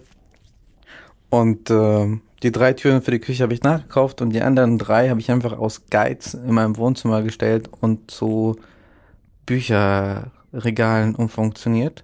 Und es ist recht simpel sortiert. Also es ist überhaupt nicht sortiert, aber es gibt so ein ganz zartes System, nämlich ich habe zurzeit zwei Bücherquellen. Ich gebe jetzt ein bisschen an Hansa. Ne? Ja. Ich, ich kann da einfach ab und zu klopfen und sagen, ich, Ja. ich brauche Bücher. Das ist dein Verlag. Ne? ja, genau, Genau. Hansa Berlin. Und dann sind sie, sind die guten Leute von Hansa Berlin auch großzügig und lassen mich da bedienen und das ist einfach toll. Und dann habe ich noch eine Konecke im Leipziger Hugendubel, die mich mit den, liebe Susanne Maron, die mich dann mit den ausrangierten Leseexemplaren versorgt, die man nicht verkaufen kann. Und your boy got it made. Ich hab, ja, und im Prinzip sortiere ich dann so, es gibt die Hansa-Sektion und dann gibt es die, die Hugendubel-Spenden-Sektion und that's about it. Und wie gesagt, die Bücher da- daraus, die ich wirklich mag, äh, die, die werden verschenkt. Harlem Schaffel ist auch schon verschenkt. Das klingt aber nach sehr, also vor allen Dingen äh, der, der Hugendubel-Kontakt klingt nach äh, einer guten, gegenwärtigen Version von Frau Gisela Wirz. Ja, Muster. Muster zeichnen das Leben. Mhm. Muss man Bücher, die man angefangen hat, zu Ende lesen oder brichst du auch einfach welche ab? Ich habe es früher für meine Pflicht erachtet, fertig zu lesen. Inzwischen ist es so, dass ich sage, so bis Seite 50 ziehe ich durch. Also ich breche selten ab, muss ich dazu sagen.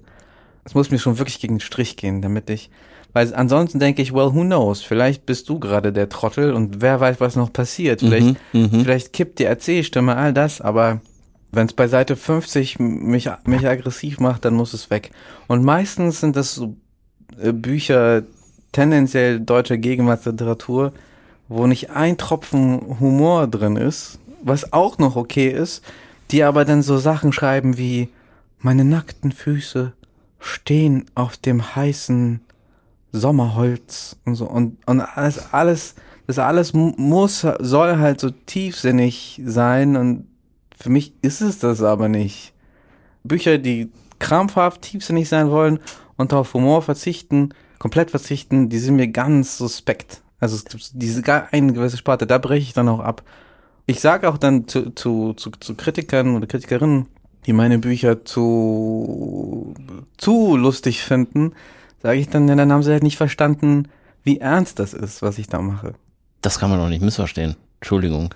Also wenn man jetzt eine Formalie in Kiew liest, deinen aktuellen Roman aus diesem Frühjahr, ist der natürlich sehr lustig. Und ich habe das ja eben schon angedeutet, es hat sehr viel mit, mit Wortwitz und mit Sprachwitz zu tun, auch in einer Form, wie ich die so sonst in der aktuellen Literatur eigentlich eher wenig finde. Ja. So. Und so einer gewissen, was mir ja immer wichtig ist, ist, dass Humor auch nicht nur ironisch oder selbstironisch ist, sondern dass es auch einfach manchmal sehr albern sein darf. Da Komplett, hat- warum Ja, nicht? genau. Und davon hat es auch irgendwie sehr, sehr große äh, Züge. Und, und diese Albernheit genehmige ich dem Erzähler ja vor allem, als er verzweifelt ist. Ja, genau. Und ansonsten könnte man diese Szenen, wo der Vater dann am Ende da in diesem äh, Krankenhaus. Krankenhaus ist, ähm, äh, könnte man das ja auch alles gar nicht ertragen. Wie soll man das Spektrum eines, eines Menschen zeigen, ohne diese Emotionen? Wie soll man das Spektrum eines Charakters zeigen, der Ereignisse, ohne auch das Lächerliche oder das tatsächlich Lustige oder das situativ Komische? Also, wenn man versucht, das, was wir Wirklichkeit nennen, so zu protokollieren oder wiederzugeben, dann gehört das da rein. Das ist kein Fremdkörper, das ist Teil, äh, für mich zumindest, von, von dem, was ich sehe. Deswegen ist es auch kein bewusster Entschluss, ich, ich mache jetzt, äh, ich setze jetzt da ein paar Pointen, um das aufzuhellen, sondern das gehört organisch dazu für mich. Ich habe mir, als ich es gelesen habe, im Handy, weiß ich noch, weiß gar nicht, warum ich das gemacht habe. Ich habe mir so eine Liste gemacht mit Wörtern, Hm. weil du dir so viele neue Wörter ausdenkst. Und jetzt ist mir peinlicherweise nur der Ausländikopter, Helikopter. den ich aber auch so wahnsinnig komisch fand. Also du sagst zu, quasi rufst dann au- aus Kiew die, die, die, die, was ist das nochmal, die Beamtin auf dem Einwohnermeldeamt? Die Sachbearbeiterin die der Sachbearbeiterin, Ausländerbehörde. genau, der Aus. Ausländer von Leipzig. Sagst irgendwie, holen Sie mich hier mit dem, mit dem äh, Aus Ausländikopter. Ausländikopter raus. Aber es gibt auch sehr viele andere. Aber der Witz dahinter ist ja, der, der, also die deutsche Behörde verlangt von mir, die und die Papiere zu besorgen, Ja. damit ich mich einbürgern lassen kann. Erneuerte Geburtsurkunde und eine Apostille dafür. Und gibt einen Scheiß darauf, wem ich die Kehle dafür durchschneiden muss in Kiew. Also ich vö- völlig, völlig auf mich gestellt und die Vorstellung, dass da ein Ausländikopter extra für mich von Sachsen ausfliegt, ne? Also Ja, ja. d- das, das, das soll mit der, mit der relativ brutalen Wirklichkeit ja kollidieren. Das, das ist ein extrem ernster Witz, auch wenn er völliger Quatsch ist. Das stimmt. ja, vor allen Dingen, weil du dich dann oder der, die Erzählerfigur sich dann aus Kiew, wo anscheinend irgendwie so etwas wie die wahre Identität ja auch noch auf gewissen Ebenen vermutet wird, dann doch wieder als den, den Fremden herausholen soll, um dann in Deutschland endlich kein Fremder mehr zu sein oder eingebürgert zu Ja, werden. das ist, das ganze Buch ist ein schlechter, guter, wahrer Witz. Ja, so kann man es zusammenfassen. Weiß gar nicht. Schlechter? Nee. Doch, Schlechter. doch, schon ein schlechter Witz. Schlechter Witz auch. Mhm. Okay. Aber auch ein guter. Jetzt sind wir ein bisschen abgekommen. Eselsecken oder Lesezeichen? Lesezeichen. Ja, warum? Was soll das? Edelsecken? Findest du, macht man nicht? Macht man nicht. Nee. Nee. Unmenschen. Uh. uh. Da, Hm. Also da reiße ich lieber irgendwas ab und steck das in mein Buch, anstatt das gewaltsam zu knicken. Also das heißt, du nimmst dann irgendwelche Papierstreifen aus der Zeitung oder so. Ich habe neulich im ICE mein, mein, das Tuch, was ich zum Desinfizieren noch hatte, was wieder getrocknet ist, schnell reingelegt. Ich musste aussteigen, es muss schnell gehen, dann habe ich das reingelegt. E-Book oder gebundenes Buch? Nix gegen E-Book, aber ich bin quasi an die Bindung gebunden. Es ist, es ist auch nicht so, dass ich meine Bücher so super respektvoll behandeln würde. So ist es. Also ganz im Gegenteil. Ich mag das, wenn, wenn die so Gebrauchsspuren entwickeln. Aber Eselsohren gehören nicht dazu. Anso ansonsten mag ich sie aber sehr gern physisch bei mir. Du musst dich für eine Sache entscheiden. Schreiben oder lesen. Also nur noch im Leben. Ab jetzt, ab Mitte 30. Oh. Gibt's da so eine Art Aus Ausfallpension fürs nicht mehr schreiben für mich dann? Irgend So ein Überbrückung, 50-jähriges Überbrückungsgeld für mich oder so? Willst du etwa sagen, du schreibst nur wegen des Geldes? nee, aber ich wüsste dann gar nicht mehr, wovon ich lebe. Also mein, Also ich sage jetzt mal so, schreiben im Sinne von Bücher schreiben. mh, Du könntest ja immer noch Journalist werden, oder? Oder bleiben oder wie auch immer. Ja, aber die Sache ist ja, dass ich dann gar nicht mehr die Chance habe, mit mir selbst schreibend zu kommunizieren und diese Art von Wachstum, inneren Wachstum dann für immer verschlossen ist. Aber nie wieder lesen ist auch krass brutal. Also ich würde sagen, ich würde mich dann gegen das Schreiben entscheiden, weil ich dadurch deutlich mehr Bücher für mich selbst rette. Aber boy, oh boy, würde ich darunter leiden. Du musst dich für eine Sache entscheiden. Lesen oder Musik? Ja, nee, Musik. Also es tut mir dann sehr leid um, um das Lesen und um die Bücher und um die innere Bildung, aber ohne Musik geht nicht. Ich kann Bock. Warum ist das dann noch wichtiger als Lesen? Ja, weil mich das immer glücklich macht, physisch und geistig. Und zwar jeden Tag. Hast du jeden Tag Musik? Ja, Stunden. Ich Was denn so? Ach, ich bin großer Fan von Rapmusik, aber ich höre auch viel, viel anderen Kram. Ich höre Soul, ich liebe auch geilen Techno, ich höre Rock'n'Roll, ich höre Dancehall, ähm, ich höre Klassik. Alles, was mir das richtige Gefühl gibt. Jazz natürlich, habe ich, glaube ich, nicht gesagt. Und im Gegensatz zum, zum, ne, nicht im Gegensatz, aber also die Musik zu hören ist, ist einfach A, noch körperlicher, B, kann ich das leichter mit anderen Menschen teilen. Also lesen tut man ja meist für sich. Klar, wir können uns über Bücher unterhalten, aber alles in allem wäre ich mit der mit Musik glücklicher und auch geselliger und lebendiger. Von daher muss das Lesen dann dran glauben. Weil in erster Linie will ich glücklich sein und danach erst alles andere. Du sitzt auf dem Sofa mit dem Buch, auf das du dich schon den ganzen Tag gefreut hast, hast mhm. dass du es heute Abend lesen wirst. Womit kann ich dich da noch weglocken? Hast du Bock auf ein Bier, Dima? so einfach. Ja, Geselligkeit. It gets me.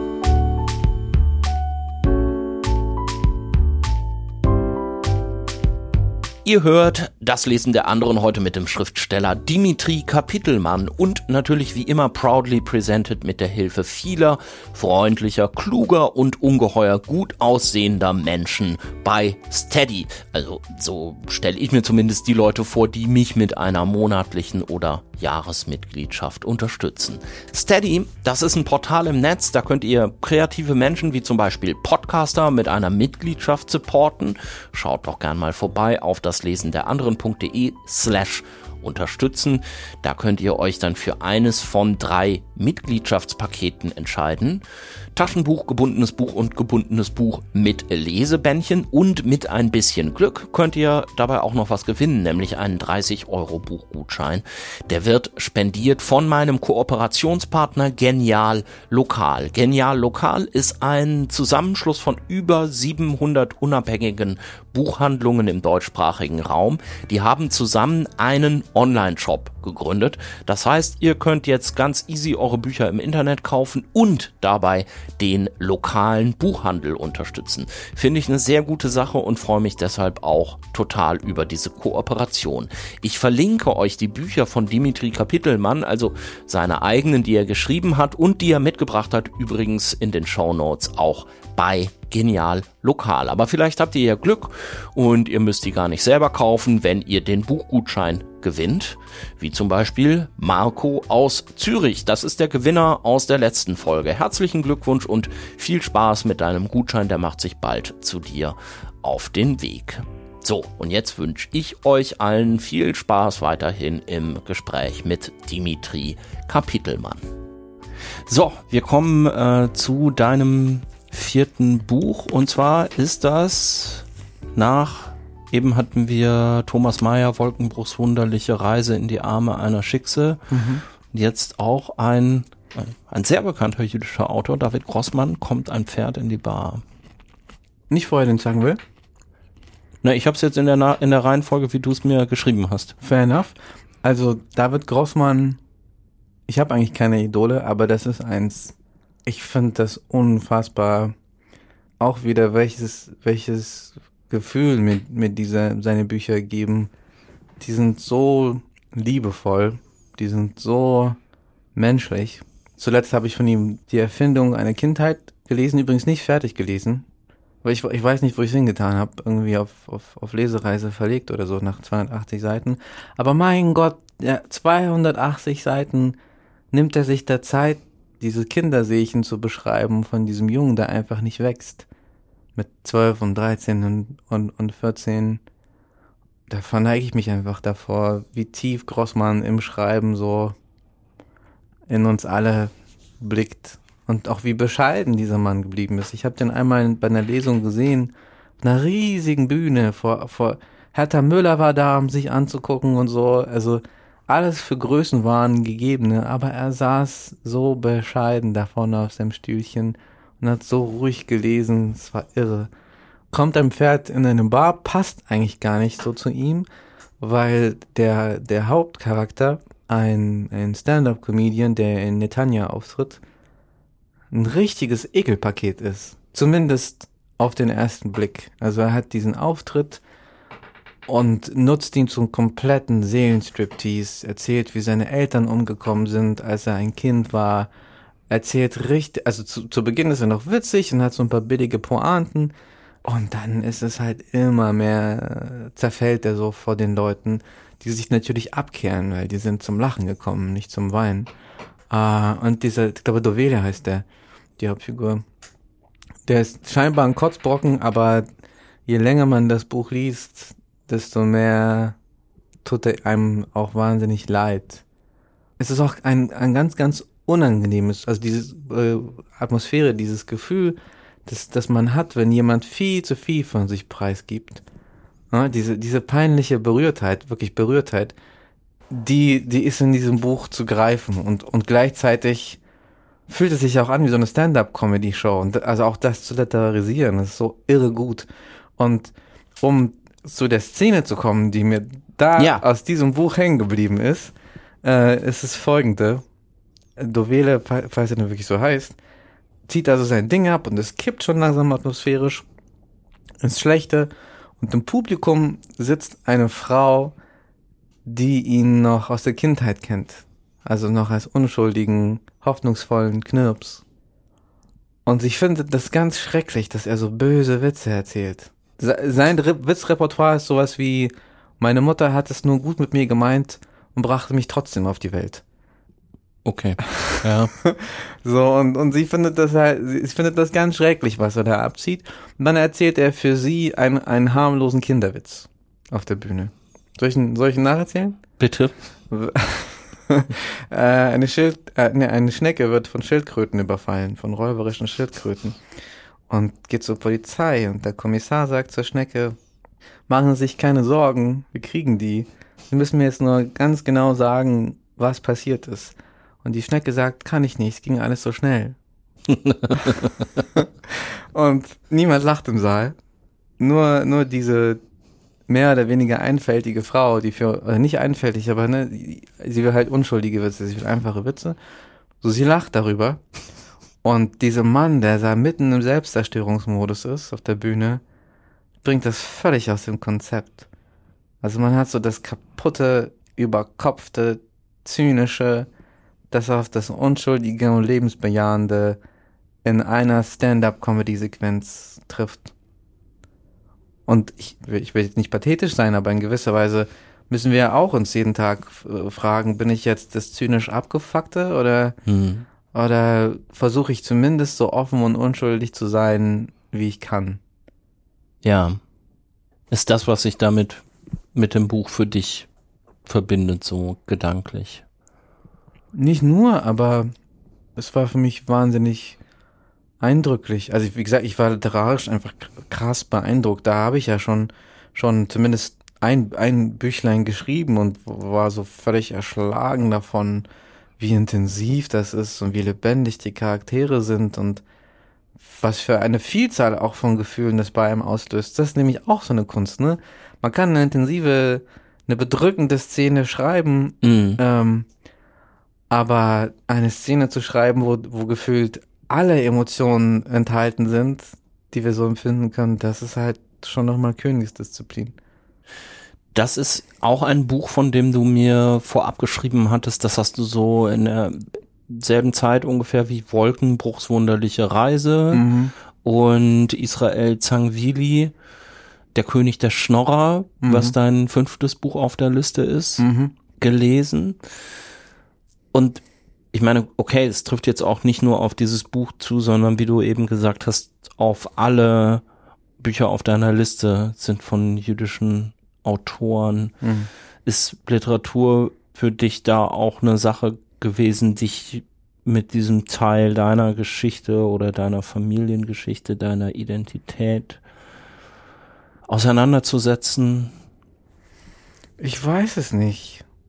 Also ich wundere mich ja auch, warum ich ausgerechnet fünf jüdische Autoren gewählt habe, auch über diesen immensen zeitlichen ja. Radius. Ich habe ja auch hunderte andere Bücher mit genauso großem, würde ich sagen, Vergnügen gelesen. Also den, den Hesse mit 15 habe ich nicht anders gelesen als den Zweig mit, mit 13. Ich, ich würde sagen, dass diese Bücher nicht, also diese sind zwar dadurch verbunden, dass es jüdische Autoren sind, aber da hört es auch auf. Ich, das sind alles ganz eigenständige Bücher. Was aber den König der Schnorre angeht, den habe ich tatsächlich als extrem jüdisches Buch empfunden. Also der Schnorrer, der König der Schnorrer, der stolze sephardische Schnorrer, äh, sieht sich als Gottes Geschenk an die Gemeinde, damit sie Gutes tun können. Also du kannst Gott gefällig sein, indem du ihm spendest. Mhm. Ähm, und, und diese, diese sehr selbstgerechte Auffassung, dass der Schnorrer ein Wohltäter sei, das ist für mich so der Inbegriff jüdischer Dialektik. Ah ja. Das ist auch die Essenz der Witze, die mein Vater mein Leben lang mit mir abgezogen hat. Genau diese, diese dialektische, dich streichelnde Ohrfeige. Das habe ich mein, mein Leben lang mitbekommen und ich habe es so krass wiedererkannt in diesem Buch und ich habe es so sehr als etwas Eigenes annehmen können und ich entdecke das auch beim, auf andere Art bei meinen Witzen. Ich wage mich sogar zu einem Beispiel. Wir waren mit der Gemeinde, also die, die, dieses, dieser hintersinnige, zweideutige Humor, den ich ja. ganz oft in jüdischen Büchern so finde und so toll finde. Ich war, ich war mit der Gemeinde, mit der Frankfurter Gemeinde, mit ein paar Leuten, waren wir Pizza essen. Und äh, der Gemeinderatsvorsitzende bestellt sich nur einen Salat in der Pizzeria und zeigt auf seinen Bauch und sagt, das ist alles Corona und rechtfertigt, nur den Salat zu nehmen. Und dann guckt er mich an und sagt, du könntest ja auch sagen, dass dem nicht so sei. Du bist nicht so dick, du kannst die Pizza essen. Und ich schaue ihn an, es macht Klick und ich sage, ja, aber dann wäre ich ein Corona-Leugner. so, und das ist, das ist so die Art von Witz, die ich von meinem Vater mehr oder weniger, sei es nun sozial oder genetisch vererbt bekommen habe. Und das ist auch das, was ich immer in mir so wabbern spüre, wenn ich arbeite oder auch wenn ich, wenn ich Leute zum Lachen bringen will. Und ich, ich konnte das als etwas ganz Ureigenes annehmen und ich kann es immer noch. Und deswegen machen mir die fauchenden orthodoxen Rabbis auch gar keine, gar keine Angst mehr. Die können mir ja nicht nehmen, was ich bin. Dieses Thema jüdischer Humor, finde ich, hat in Deutschland zumindest eine Zweischneidigkeit. Absolut. Es gibt viele, die das auch so feiern. Mhm. Und ich finde auch völlig zu Recht, weil ich könnte jetzt gar nicht so genau beschreiben, was es ausmacht, aber ich habe auch immer wahnsinnig gerne Bücher gelesen oder vielleicht Filme geguckt, in mhm. denen diese Haltung, denn das ist ja letztlich irgendwie eine Haltung oder ein Blick auf die Welt oder aufs Leben irgendwie verkörpert wird. So mhm. würde ich schon so sagen, dass das mit die beste Schattierung in der großen Palette des Humors ist. So. Aber mhm. ich trotzdem ist es natürlich irgendwie komisch, wenn sich so ein, äh, wenn sich so ein nicht-jüdischer Deutscher dann wieder damit ja entschuldet quasi, dass er äh, jetzt äh, sich auf dem Flohmarkt eine Platte von Jorah Feitmann kauft und mhm. ein Buch von Philip Roth liest und jüdischen Humor so großartig findet. Ich, ich sehe das relativ einfach. Relativ einfach. Wer lachen will, soll lachen. Wer über den Mann, der auf einer Banane oder die Frau, die auf einer oder den, äh, den Hund, der auf einer Banane ausrutscht, lachen will, soll das gerne tun. Warum nicht? Ich lache auch gern über. Mhm. Äh, ne? Und wer über den Schnorrer lachen will, und wie er sich den Lachs am Freitag erzwingt, kann, kann darüber lachen. Ich würde Humor, ich meine, wir haben ja gerade den performativen Beweis gemacht. Ich habe dir einen, einen Witz erzählt, den ich für jüdisch halte. Du hast herzhaft drüber gelacht. Ja. Herzlich. So, das heißt, das ist, das ist ganz bestimmt nicht von Torerkenntnissen abhängig und auch nicht von, von Genen. Es gibt keinen Pass für, für einen Humor. Aber es gibt natürlich so, in meinem Empfinden schon Prägung. Und diese Art von dialektischem Humor, ich, also wenn man das mal als mathematische Operation sieht, bis zur Pointe, die ist auch daran angelehnt, dass das in der in die jüdischen Religion gefragt werden kann, darf, auch in den Seminaren, was würde eigentlich Gott dazu sagen, dass es ihn nicht gibt? Ne, das ja. Siehst du, und diese, diese Millisekunde, wo deine Augen kurz hin und her gegangen sind, das ist eben dieser Humor. Du, du rechnest die Formel durch und, ja. und, und du musst lachen, aber es ist letztlich auch gar nicht mal so ein Witz.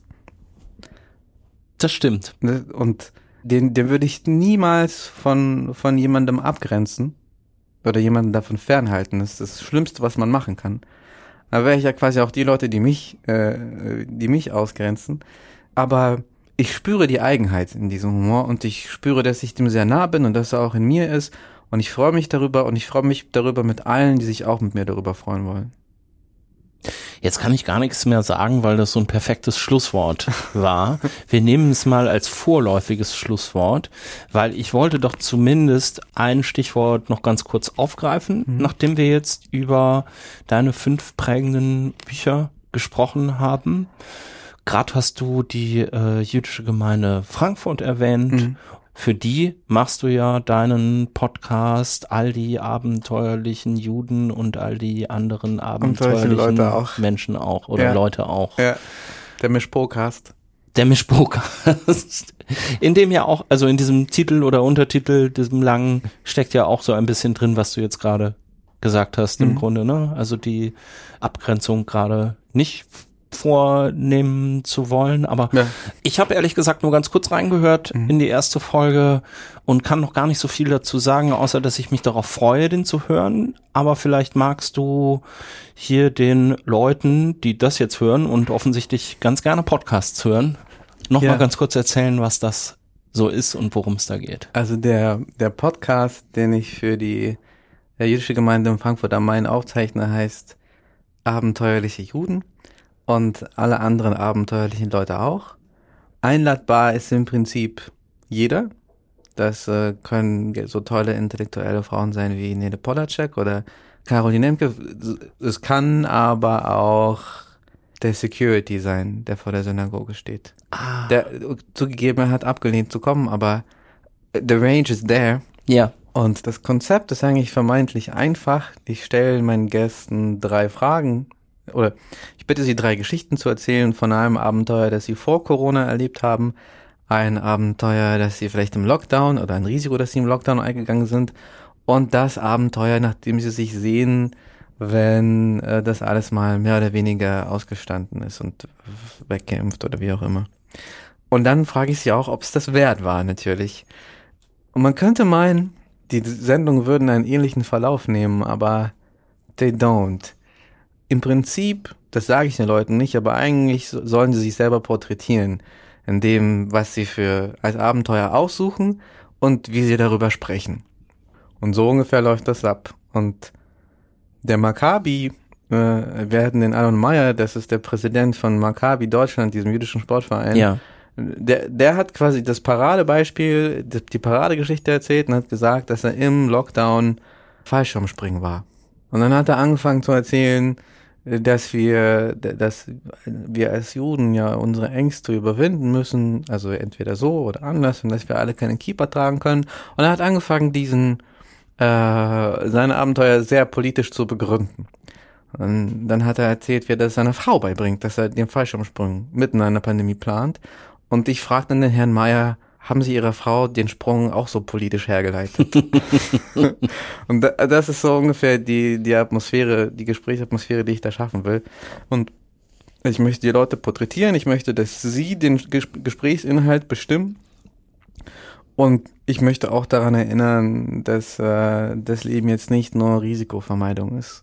Weil gerade im Winter, als wir auf die Idee kamen, zusammen mit Daniela Levin, da hatte das schon sehr den Eindruck, dass wir vor allem in so einem Vermeidungskosmos gerade Ja. sind. Was, was wir ja auch waren, zu Recht. Also ein Plädoyer für das Abenteuer. Ja, oder auch zumindest für die, für die gut gesetzte Unvernunft.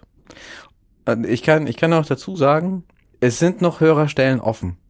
Wir haben jetzt noch kein, kein Maximum an Hörern erreicht. Um es mal, Okay, also um's mal vorsichtig auszudrücken. liebe Leute, vielleicht äh, können wir das dann hier mal mit einer äh, kleinen Werbeunterbrechung für den Mischpokast verbinden, wenn ihr gerade nicht das Lesen der anderen hört, was ja nur alle 14 Tage kommt, dann könntet ihr doch immer den Mischpokast von Dimitri, von und mit Dimitri Kapitelmann hören, der mir heute über die fünf Bücher seines Lebens erzählt hat, in das Lesen der anderen. Ganz herzlichen Dank, dass du dir die Zeit genommen hast und am Schluss die Frage, was würdest du denn sagen, bedeuten dir Bücher im Allgemeinen?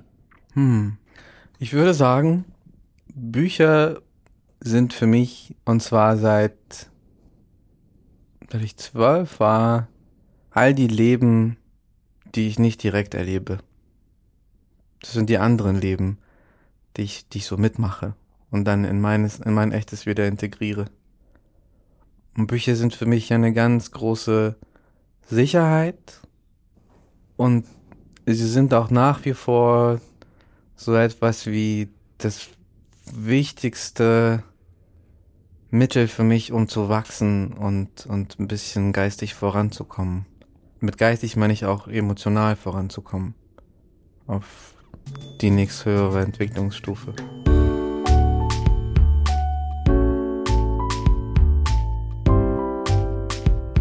Das war das Lesen der anderen, diesmal mit dem Schriftsteller Dimitri Kapitelmann. Unterhalten haben wir uns unter anderem über Bücher von Stefan Zweig, Jurek Becker und David Grossmann.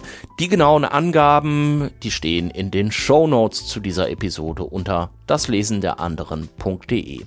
Und wenn ihr mögt, dann schaut da doch auch mal auf der Unterstützenseite vorbei. Vielleicht möchtet ihr mich ja mit einer Mitgliedschaft supporten. Dafür jetzt schon mal vielen Dank. Das hilft mir sehr, diesen Podcast hier weiter zu produzieren. Und wenn ihr mich anderweitig unterstützen möchtet, dann schreibt mir doch gerne eine 5-Sterne-Bewertung oder sogar eine kleine Rezension auf Apple Podcasts oder ihr twittert über diesen Podcast, schreibt was auf Facebook, sagt's Leserinnen und Lesern aus eurem Bekanntenkreis weiter. Das hilft alles, das Lesen der anderen noch bekannter zu machen und dadurch auch möglichst lang am Leben zu halten. So, liebe Leute, vielen Dank fürs Zuhören. Ich bin Christian Möller. Bis zum nächsten Mal. Macht's gut. Tschüss.